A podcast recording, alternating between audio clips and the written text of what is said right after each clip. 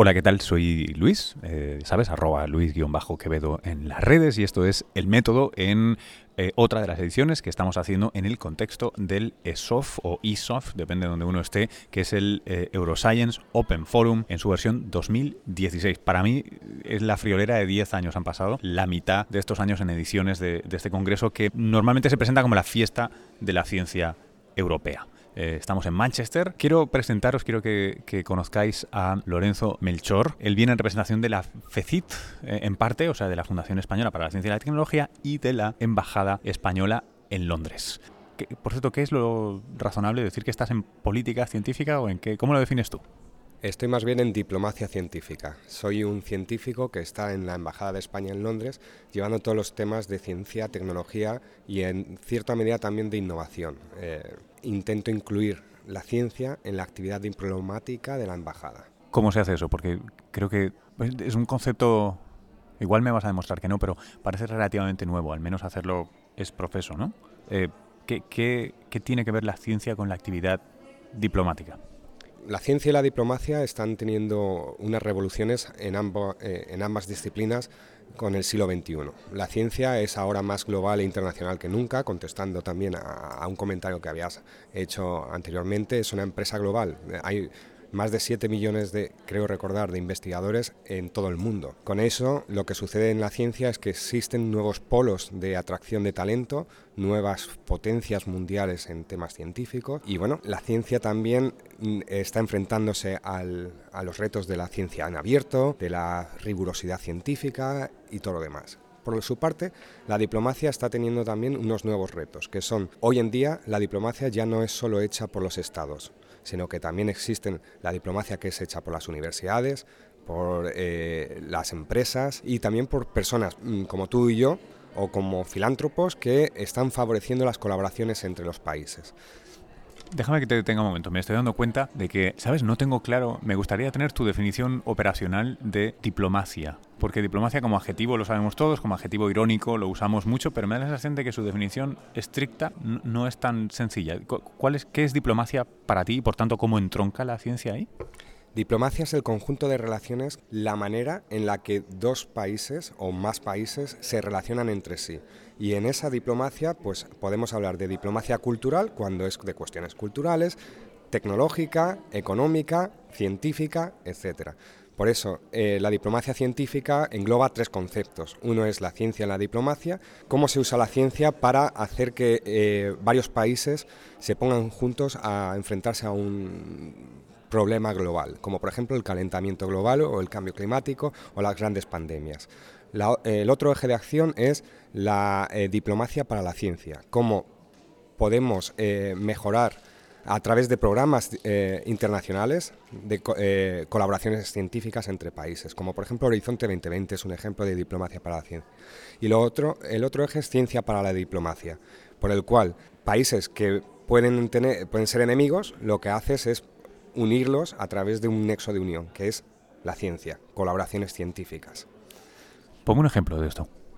SKA, eh, que estamos teniendo eh, estos días aquí, el eh, Square Kilometer Array, es un proyecto científico de muchos países que están intentando resolver un problema o un, reto que un país por sí solo no podría desarrollar por los costes. Yo de repente estaba pensando en un episodio, igual es que he visto demasiadas películas de James Bond, pero estaba, estaba acordándome de, por ejemplo, cómo off the record alguna vez me han hablado de la influencia que tuvieron los científicos y los médicos y, la diplomacia científica en el descongelamiento, ¿no? el thawing que le llamaron en Estados Unidos a las relaciones con Cuba, ¿no? de cómo se habían mantenido y se habían incrementado y parte de todo lo que luego llega a los medios como algo estrictamente político, en realidad tiene mucho trabajo de base y no poco de este científico, precisamente porque parece que la mentalidad de los que se dedican a la ciencia es muy cosmopolita, muy global, muy abierta y sobre todo a veces pienso como muy tabulada, muy reglada. Hay, hay un lenguaje común fácil en el que hablarse que tal vez no es tan común en, en otras áreas de la diplomacia. No sé si tiene sentido esto que te digo. Sí, totalmente. Eh, la ciencia, como he dicho antes, es eh, una empresa global, es un idioma global. Dos científicos de nacionalidades diferentes, aunque no hablen la misma, el mismo lenguaje, el, inglés, el español o el que sea, sí que entienden, tienen una serie de conceptos similares y son científicos. Y efectivamente, eh, las relaciones de Cuba y Estados Unidos han mejorado a raíz de colaboraciones científicas que ha habido de por medio. Y bueno, hay varios otros ejemplos.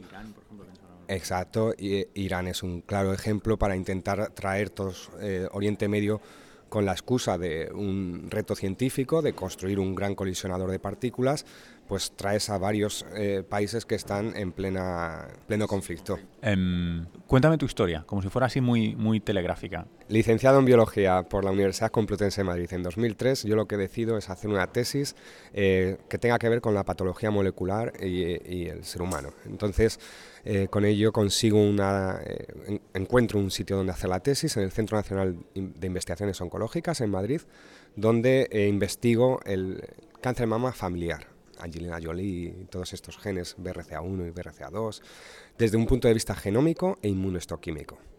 Dicho eso, cuando termino la tesis eh, tengo muy claro que quiero irme al extranjero y tengo muy claro qué proyecto quiero desarrollar. Un proyecto que tenga que ver con las células madre del cáncer de mama y alterando genes en esas células madre del cáncer de mama, ver qué tipo de cáncer se genera. Em, y con esto pues me puse a hacer entrevistas por diversos sitios y acabé escogiendo el Institute of Cancer Research en Londres con el profesor Matthew Smalley. Eh, y bueno, fue unos tres años bastante buenos, conseguí una Marie Curie para eh, desarrollar mi investigación ahí, pero la mala fortuna de que a mi jefe pues eh, no, no pasa su tenure track con éxito y tengo que reinventarme y buscar otro postdoc. Con esto pues cambio mi registro eh, y paso del cáncer de mama al mieloma múltiple y a aplicar las teorías de la selección natural de Charles Darwin a la evolución del mieloma múltiple. Ese es mi segundo proyecto postdoctoral y a lo largo de ese proyecto postdoctoral pues también me expongo a nuevas experiencias que me van a abrir la, visión de la ciencia eh, a una perspectiva mucho más amplia eh, y que me hace pues cambiar mi registro o carrera profesional. ¿Qué, experiencias? ¿Cómo, ¿Cómo veías la ciencia o cómo veías el mundo a través de la ciencia antes y qué te sucede para verlo de una manera distinta? Explícanoslo todo, estamos muy perdidos.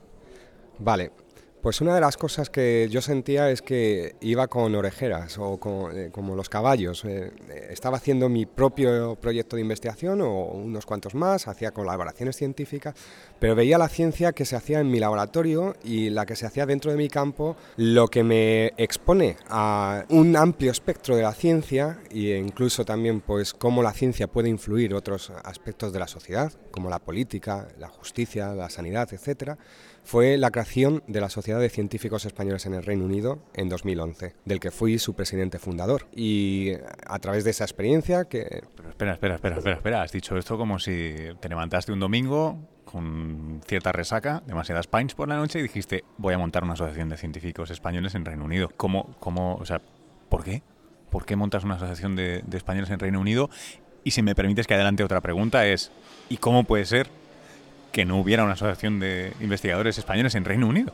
Vale. ¿Por qué? Es una pregunta, bueno, a mí me, tengo una naturaleza de arquitecto casi, ¿no? O sea, a mí me gusta construir cosas duraderas. Y yo veía a la, comunidad portuguesa con envidia. Los portugueses tenían su asociación, PARSUC, y digo, ¿por qué los españoles no tenemos una? Luego también eh, lo hacía motivado porque la mayoría de las veces que había entrevistas en medios de comunicación a científicos españoles por el mundo, pues te contaban la historia de Lorenzo, de Ana, de Pepe, pero no te contaban la historia de un colectivo. Por eso, pues creo que era necesario construir una asociación. ¿Qué iba a hacer la asociación? Fue una pregunta que se resolvió durante el primer año de existencia de esta asociación a través de las reuniones que fuimos manteniendo pues una serie de fundadores de esta asociación hasta agruparnos 37 en 2012 y fundar oficialmente la asociación con cuatro objetivos. Objetivo 1, ser una red profesional de los científicos españoles en el Reino Unido, para ayudarse entre ellos e intercambiar experiencias. 2. Divulgadores la, de la ciencia a la sociedad. Queríamos acercarnos a la sociedad con debates, con actividades científicas, yendo a los colegios, demás. Porque una sociedad que valora la investigación y la ciencia es una sociedad más culta y una sociedad que exigirá a sus políticos mejores políticas para la ciencia. Ese es el tercero de los objetivos, ser, eh, erigirnos como asesores y portavoces de los científicos españoles en el Reino Unido ante instituciones públicas y privadas, tanto en España como en el Reino Unido, para la mejora de las políticas científicas. Y en ese sentido, pues el año pasado presentamos un informe de recomendaciones de 28 páginas a los seis principales partidos políticos que se presentaban a las elecciones generales en 2015. Y el cuarto de los objetivos es que queríamos ser mediadores de colaboraciones científicas entre España y el Reino Unido, poner a los dos países en el mismo tablero de juego para ir a proyectos en Horizonte 2020 o construir relaciones duraderas entre instituciones y favorecer lo que a nosotros nos gusta hablar, movilidad bilateral.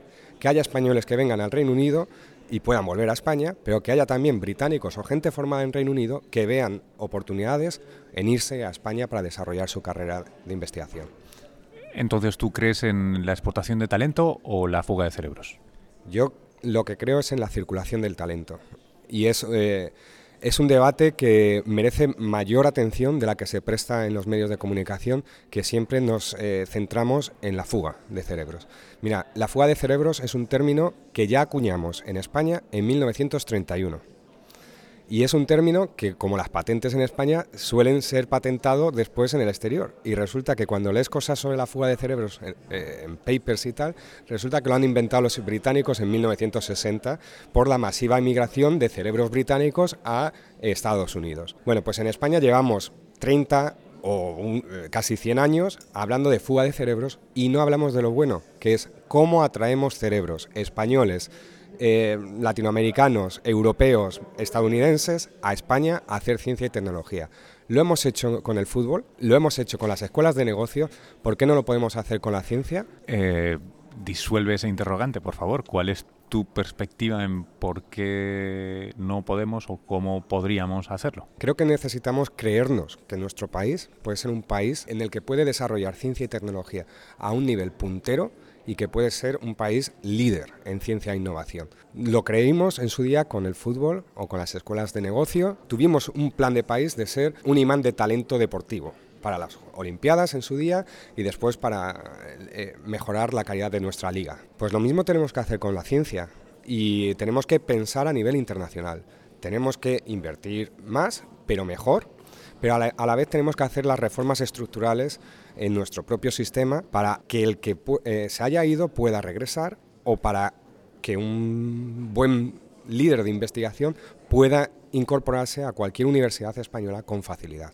Déjame, voy a ser Mefistófeles ahora y no te voy a hacer ninguna propuesta buena. Voy a ser Mefistófeles malo ahora. Voy a adelantar algo y tal vez me tienes que corregir porque no te he leído bien, pero hay una cierta imagen del mundo en lo que tú estás diciendo, como que para que todo esto que tú dices tenga sentido, se basa en esta imagen en la que si tú inviertes en I D, pues tienes una serie de retornos, seguramente nutres el tejido industrial, bla, bla, bla, bla, bla, haces una serie de cosas, ¿no? Pero claro, eh, aunque sea un pez que se muerde la cola, eh, realmente es, es, un, es un motor que pocas veces se, digamos, arranca en segunda, tiene que arrancarse en primera.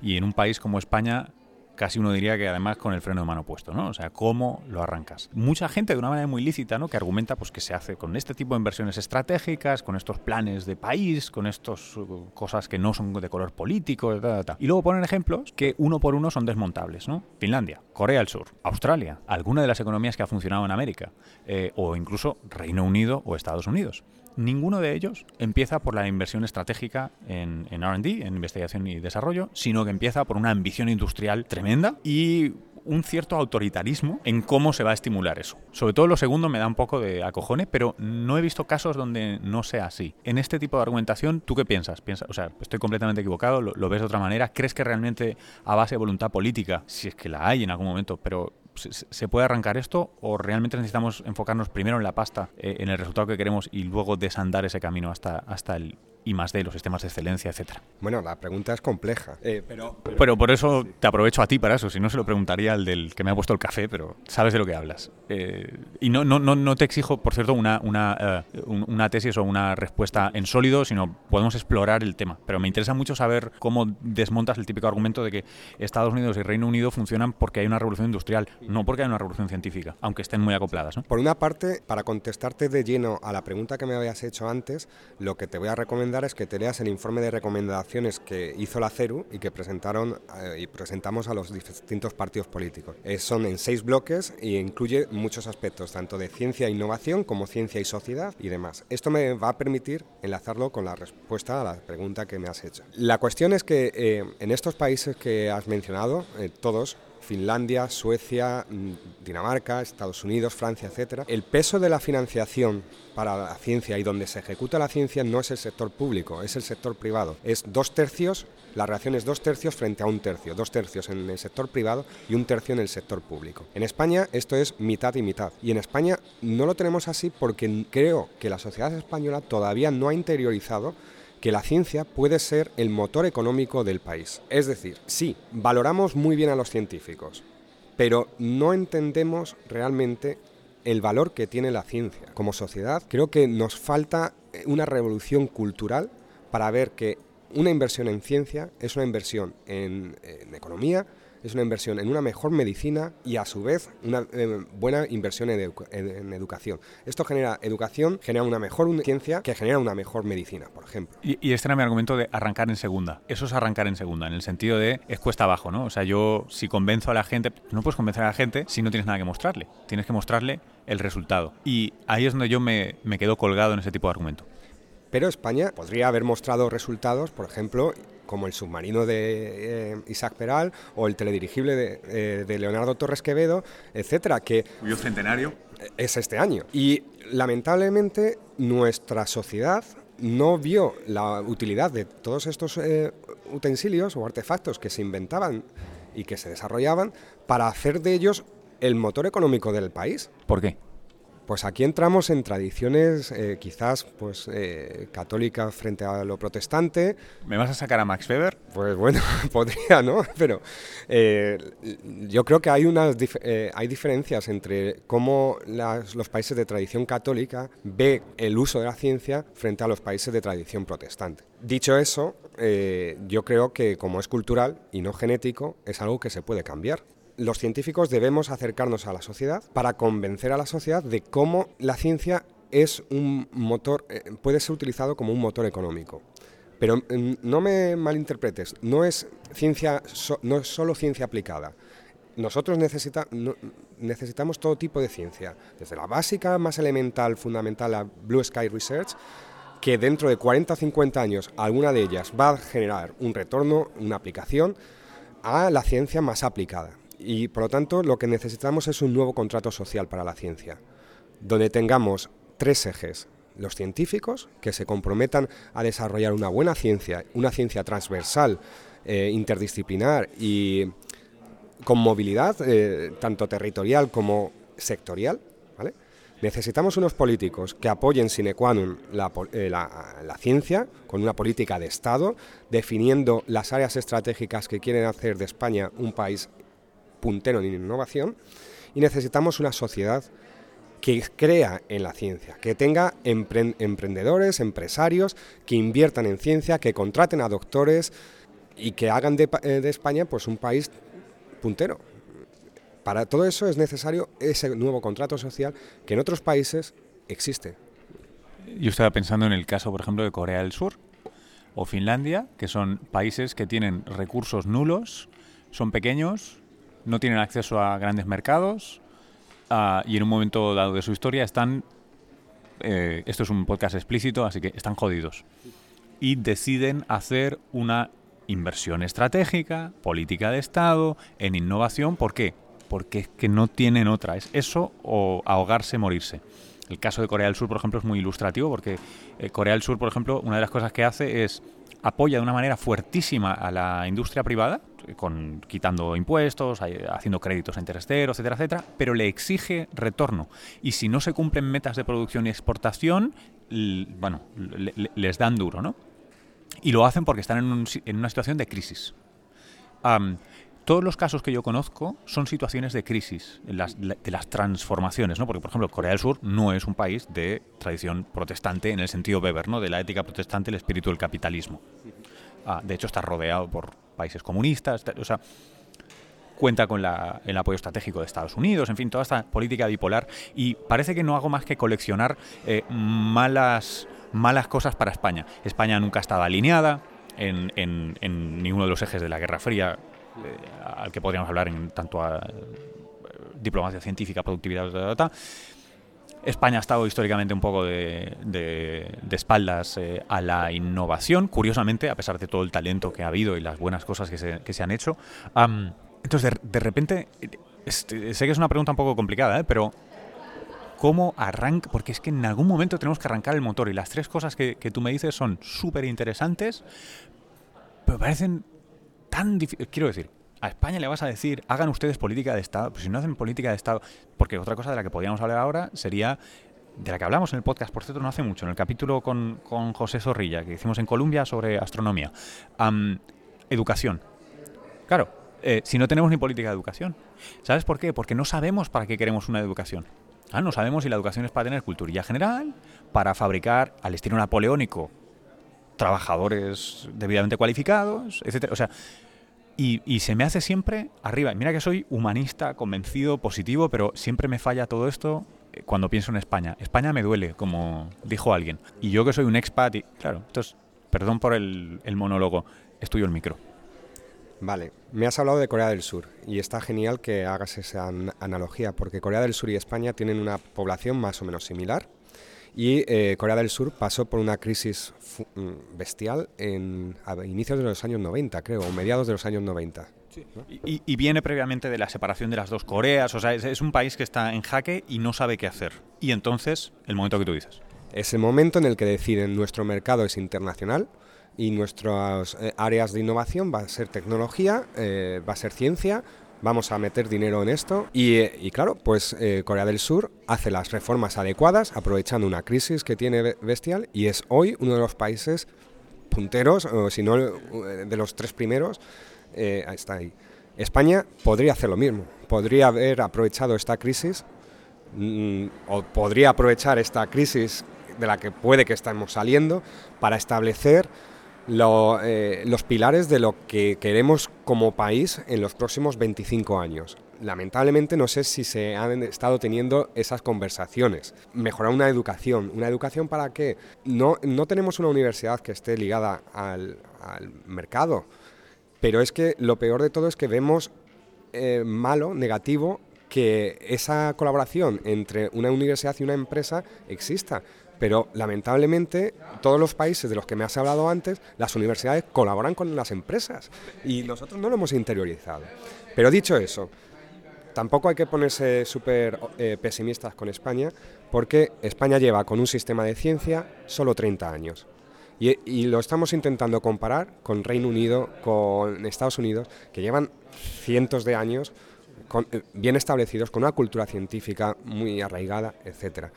Y España en estos 30 años lo ha hecho bien, lo ha hecho sobresaliente. Eh, antes no, publicaba, eh, no publicábamos en revistas internacionales y ahora publicamos más que la media europea y eh, somos entre, estamos entre los top 10 de número de publicaciones. ¿Nos falta? Pues nos falta patentar, pero lo bueno de la mentalidad o de la creatividad española es que respondemos muy rápido a los impulsos o a, los, a las recompensas que se nos propone. Si hacemos que la comunidad científica en España, empresarial, universitaria y demás, la sociedad en general, eh, reciba unos beneficios directos y claros de una mejor colaboración, España puede dentro de 15-20 años ser muy competitiva a nivel internacional. Lo, es en ciertos campos. Mm, tenemos una industria agroalimentaria potente, tenemos una industria química también potente. Necesitamos tener una visión de Estado para poner las metas dentro de, eh, para dentro de 25 años, o sea, un plan, un plan de país. Estaba pensando que otra de las cosas que suceden en la mayoría de países eh, en, el que, en, los que nos fijamos y hablamos de crisis y tal, em, hay algo que es irónico, pero que creo que a veces aplica a España. yo sé que parte de lo que estoy diciendo suena a cliché y no es 100% verdad, pero sin embargo cabe, cabe tenerlo en cuenta, ¿no? Que es uno, de los problemas estratégicos que yo le veo a España es que es un país con una, a pesar de sus crisis, calidad de vida muy importante. Y la calidad de vida es dura para el progreso, la innovación, porque requiere un esfuerzo y una disciplina que es extra y parece eh, gratuito ¿por qué invertir, por qué de esta manera. Eh, entonces tú me hablabas de las cosas que se nos dan bien en España, no digo ahora científicamente, ¿eh? sino antes. Hemos atraído polo para eh, talento para el fútbol, hemos atraído talento para... Claro, em, pero son cosas en las que... O sea, creo que la ciencia se percibe como algo que es un esfuerzo que no redunda en el beneficio de nadie concretamente. Aunque si a todo el mundo le preguntas, gente de buena fe, te van a responder que los científicos son lo más. Son los seguidos por los médicos, ya lo sé. Pero luego eh, votan, toman más tiempo en votar a un político que en mirar lo que hace el científico de su barrio. Por cierto, una, nota para los del podcast. Me encanta la gente que toma notas en las entrevistas para hacer respuestas adecuadas. Eso es tomárselo en serio, tío. Eso es ser un pro. Em, ¿Qué pasa? Tenemos la panza llena a medias y por tanto no nos movemos y, y, esa es una de las críticas típicas decimonónicas de la cultura española, la de la boina calada hasta las cejas, la del si estamos bien, ¿para qué esforzarse? O, ¿O no? estoy completamente equivocado? A ver, eh, el buen clima de España, eh, claro, con el sol no te salen las ideas, tienes que tomar, eh, sentarte en la playa y tomar el sol, todo eso.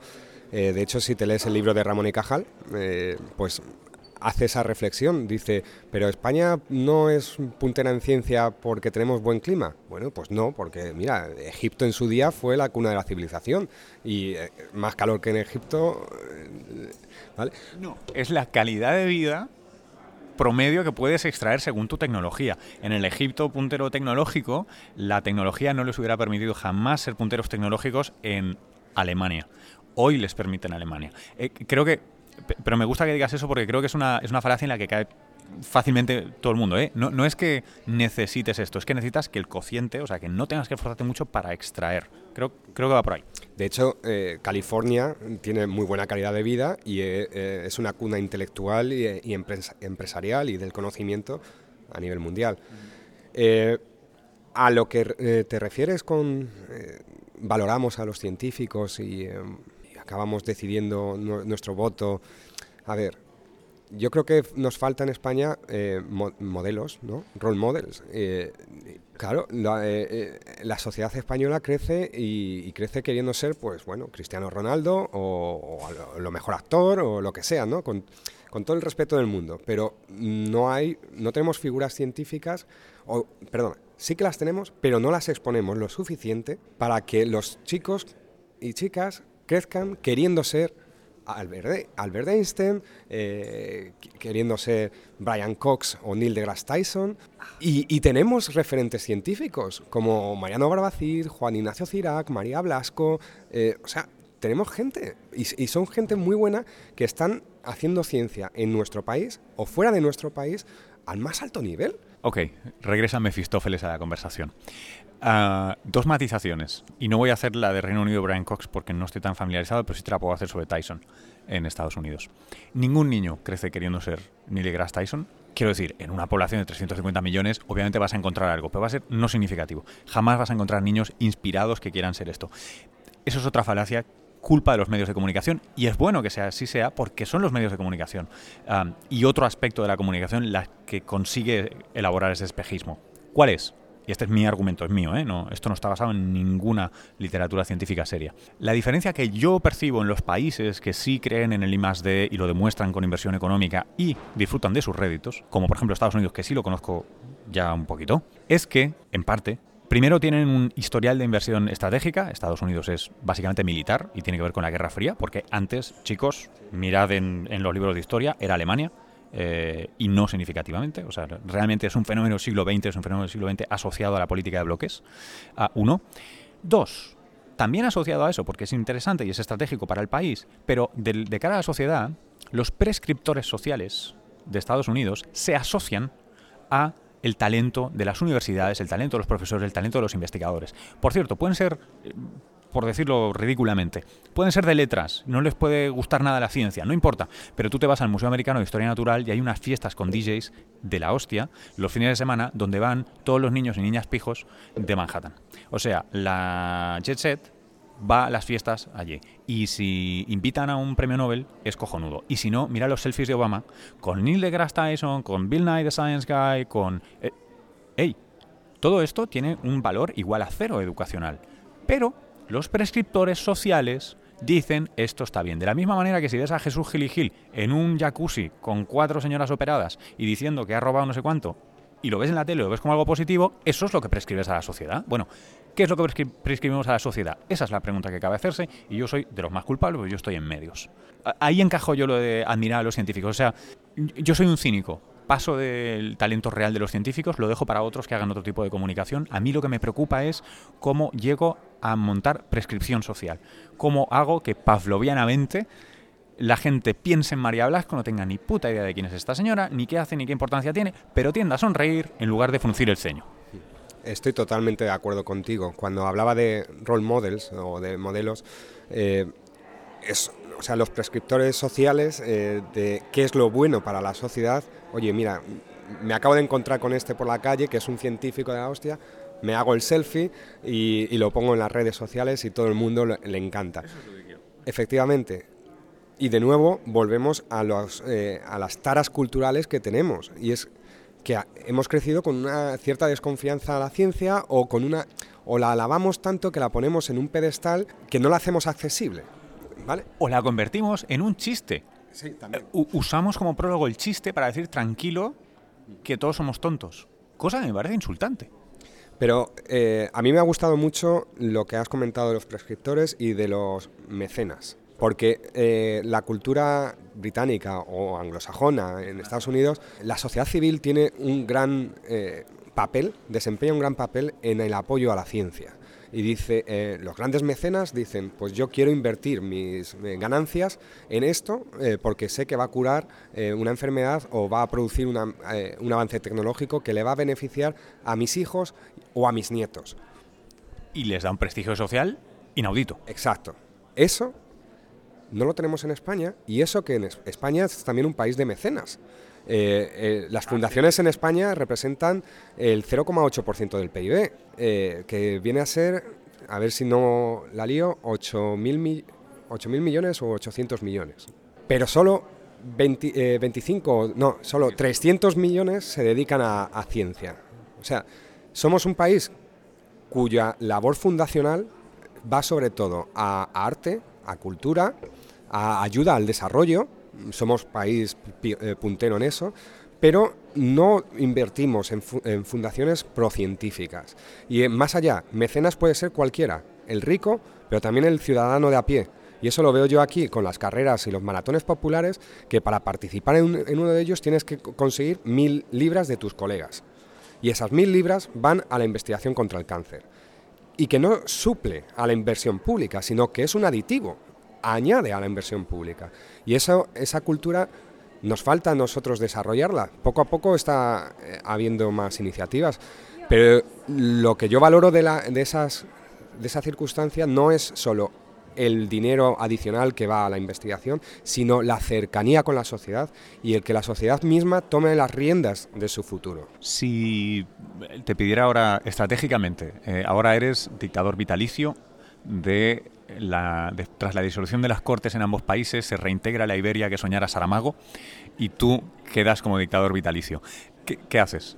Eh, ¿Cómo se puede empezar a, a mover esto? Porque creo que hemos dado con bastantes cosas estratégicas, como es el prestigio social, prestigio social que favorece tanto a pequeño como a grandísimo nivel el mecenazgo, el mecenazgo que realimenta el prestigio social, eh, etcétera, etcétera. Pero todo parece que cae, ¿no? Que, que, el plano, la orografía de este problema tan complicado tiene un valle principal y ese valle principal es cultura.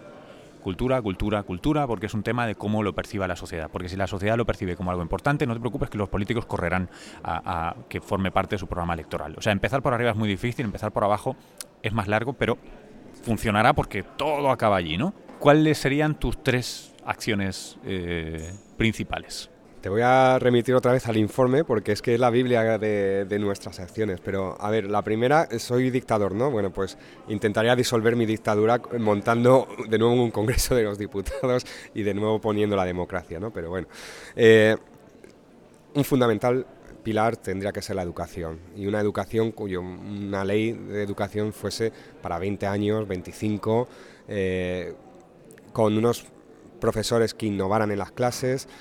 No sé, cuando hablamos de la educación en los países nórdicos, se exige a esos eh, profesionales eh, una nota de entrada a la universidad de las más elevadas, eh, tanto como nosotros exigimos a nuestros médicos, porque la profesión del, profesor está muy bien valorada.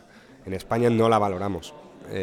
tenemos una educación que quizás falta fondos, quizás falta eficiencia, pero el, problema es que no estamos formando bien en valores a nuestros propios eh, eh, profesores, que a su vez forman a nuestros alumnos, a nuestros hijos y demás. Por ejemplo, no nos enseñan a hablar en público. Yo creo que es necesario que no, eh, o sea, tenemos una educación del siglo XIX o siglo XVIII con herramientas del siglo XIX.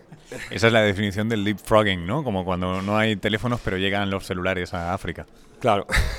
Entonces eh, acabas eh, teniendo un producto final que no es eh, sumamente competitivo. O la, media cultural general no es tan competitiva como la media cultural general de otros países. Dicho eso, otra iniciativa que llevaré a cabo pues sería mejores, o sea, en la televisión pública, pues programas de divulgación científica potentes y en prime time. ¿Eres capaz de brevemente sintetizar el argumento de por qué? ¿Por qué? Porque, eh, bueno, lo, hemos dicho antes, los prescriptores de, eh, de la sociedad eh, necesitamos darle cancha a nuestros científicos y a los científicos del resto del mundo para, mm, para que estén en televisión y lleguen al público masivo. Porque a través de los mensajes que vayan enviando ahí, el público va a, interiorizarlos y va a apoyar a esa ciencia, a esa educación y a esa mejor economía. Bueno, y tercero, pues eh, quizás una reforma a fondo de las universidades, de los centros de investigación, de la carrera investigadora en España, eh, hacerla más abierta a cualquier tipo de investigador, a cualquier nacionalidad, hacerla competitiva a nivel internacional. Una nota sobre esto. ¿Qué, te parecen los programas y CREA? Porque en, esa línea es una de las cosas que a mí más me, inspiradora me, me parece, es para... De hecho, y si me permites, incluso te pediría que contaras muy brevemente qué es. Y creas un programa de atracción de talento en Cataluña, eh, que creo recordar fue fundado en 2001-2002 y que está permitiendo eh, fichar a grandes científicos eh, dentro del sistema de ciencia y tecnología catalán. Esto es, en universidades, centros de investigación e incluso empresas. está cambiando por completo el ecosistema de ciencia y tecnología en Cataluña. Es, un, es un modelo que me parece súper interesante porque es un modelo completamente yankee y hacen dos cosas que son una delicia. Una es que la gente que es profesor y crea lo dice en cada entrevista. Siempre dice, soy profesor y crea y estoy en la universidad, no sé qué. O, sea, tienen esta cosa del branding que me parece que ya te habla de, uy, aquí está pasando algo. Y otra cosa interesantísima es que todas las plazas se resuelven por tribunales internacionales físicamente en el extranjero. O sea, bloquean en la medida de lo posible que, haya, bueno, ya sabes, ¿no? esta, pobreza de diversidad genética que a veces tenemos. Eh, estoy totalmente de acuerdo. Eh, el sistema a mí me parece brutal, me parece que debería ser copiado por todas las regiones, en, todas las comunidades autónomas en España e incluso a nivel estatal. Eh, a nivel estatal existe como programa de atracción de talento el programa Ramón y Cajal, pero no tiene las mismas condiciones que eh, tiene el ICREA.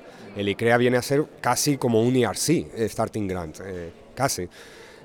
pero me parece muy bien y es que al César hay que, hay que dar al César lo que es del César. Y si alguien es un profesor ICREA, tiene que ir presentándose como tal. Pero vamos, que creo que ese sistema está cambiando la ciencia en, en, en Cataluña y está intentando ser copiado por otros países eh, y, espero que también por otras comunidades autónomas. No dejas de tener en tu, en tu badge, en tu, en tu, no sé cómo se dice en español, en tu escarapela, le llaman en América, eh, bueno, dos, dos eh, instituciones completamente oficiales, ¿no? Donde las haya, eh, relacionadas con el, gobierno de España, con, con, la embajada, con, el Ministerio de Economía, creo ahora, ¿no? Que depende de CECIT.